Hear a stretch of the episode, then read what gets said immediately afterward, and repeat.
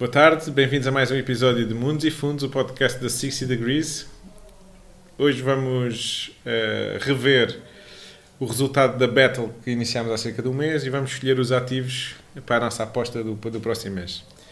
Uh, não sei o que aconteceu, isto foi totalmente inesperado, mas o Ruben está a ganhar. Quem diria, né? Mas é, faz parte. Então explica lá como é que está o nosso resultado e então, se bem se lembram, o ativo que eu escolhi foi uma posição long, alavancada no, no índice Nasdaq, no, no ativo TQQQQ, e o Nuno escolheu uma, uma call na, na Petrobras com um strike price a 12 e infelizmente uh, o contrato abaixo. fechou abaixo de 12, ou seja, o Nuno não conseguiu fazer lucro nenhum. E a minha posição também não teve muito bom resultado, fechou aproximadamente na, no mesmo preço que abriu, tive aproximadamente uma perda de, de 20 basis points. Uh, contudo, o Nuno não perdi, perdi perdeu tudo e eu consegui manter o capital, portanto, neste mês a vitória foi para mim. Portanto, neste momento temos o Ruben com 1 um e eu com 0. Uh, portanto, agora para o mês que se adivinha, portanto, as coisas têm mudado um bocadinho aqui no mercado de capitais, não sei que, para quem acompanha se está ciente disso.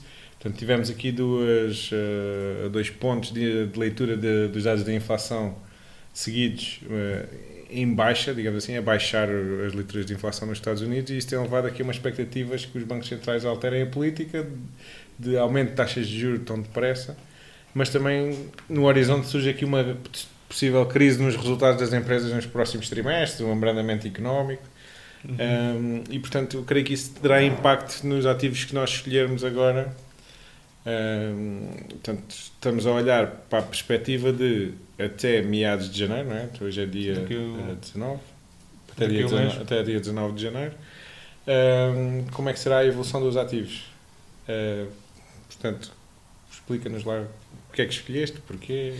Pronto, desta vez, como o resultado do, do mês passado não foi assim tão bom quanto esperado com base na minha, na minha análise, desta vez procurei fazer uma análise mais técnica e não tanto fundamental, porque estes acontecimentos recentes económicos não têm tido, não se têm refletido nos mercados no sentido que eu estava à espera. Então, este período de incerteza leva mais a apostar numa abordagem técnica. Uh, deste modo, analisando, procurei analisar algumas empresas tecnológicas, nomeadamente ao nível dos semicondutores, e reparei que grande parte delas, com maior capitalização bolsista, uh, têm apresentado alguns problemas uh, ao nível de, da recepção de semicondutores, da produção dos mesmos, devido a estarem muito expostas ao, ao mercado asiático. E em termos de nível, nível gráfico, estas empresas apresentam agora uma inversão da tendência, uh, e deste modo, para não estar a, a escolher uma ação tão específica para não tocar a correr um, um, risco específico, vou uh, apostar em escolher um índice que replica os semicondutores, que é o SOX, uh, mas vou tentar, para ganhar mais algum lucro, uma abordagem a utilizar alavancagem. Ou seja, vou escolher um ETF, outra vez, três vezes alavancado, ou seja, que replica o índice dos semicondutores, mas uh, alavancado três vezes, ou seja, se o índice descer 1%, eu irei subir 3% porque vou replicar inversamente uh, este ativo, de forma a tentar conseguir mais lucros uh, no próximo mês. E portanto, acaba por ter em conta aqui um bocadinho o enquadramento, ou seja, o Ruben agora aposta na, numa descida dos preços de, das ações Sim, deste exatamente, setor. exatamente. Portanto, eu também estou aqui um bocadinho ainda a lamber as feridas de ter perdido todo o capital do primeiro trade e portanto iria tentar escolher uma coisa menos agressiva, mas portanto, a minha aposta era uh, apostar na queda das ações europeias, portanto no Eurostock 50 uh, há um futuro do Eurostock 50 e vender o futuro do Eurostock 50. Mas estou aqui a pensar, porque tens uma alavancagem de 3 vezes, eu tenho dificuldade se o mercado como um todo virar ou há uma grande auto-performance desse setor e permite-me a mim que, que o, o, índice que eu estou a escolher caia mais, ou como é que nós vamos fazer isto? Até porque depois temos moedas diferentes. Sim. Um, mas, mas, sim, mas acho que estou confortável da Europa contra os Estados Unidos. Mas se medimos em euros. Em euros. Mas o. Ok. O meu investimento vai ser sempre em dólar.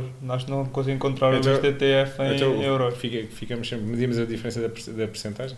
E, e é só a percentagem? Só a porcentagem. Ok. Só a performance do ativo intrínseco sem ser ter em conta câmbio. câmbios. Ok, é justo. Então, pronto, ficaremos por aqui e tentaremos, se calhar, usar estas battles para também falar um bocadinho do que é que está a acontecer no mercado para tentar enquadrar aqui a maneira como nós estamos a ver o desenvolvimento dos ativos e, e isso possa ligar quer com o quadro macroeconómico que realmente tem uma leitura, se calhar, a um prazo mais largo do que este um mês que nós temos estado aqui a utilizar, mas também, se calhar, é uma boa ideia começarmos a fazer aqui alguma revisão do que é que pode ser uma análise técnica para muita gente que não sabe, até podemos usar isso nos próximos eh, episódios para explicar, Uhum. para, para que esses indicadores também possam ser usados para fazer leituras de mais curto prazo eh, no, no, no- nas próximas battles. E portanto, dito isto, despedíamos-nos e boas festas a toda a gente, bom Natal, Boas festas. até uma próxima.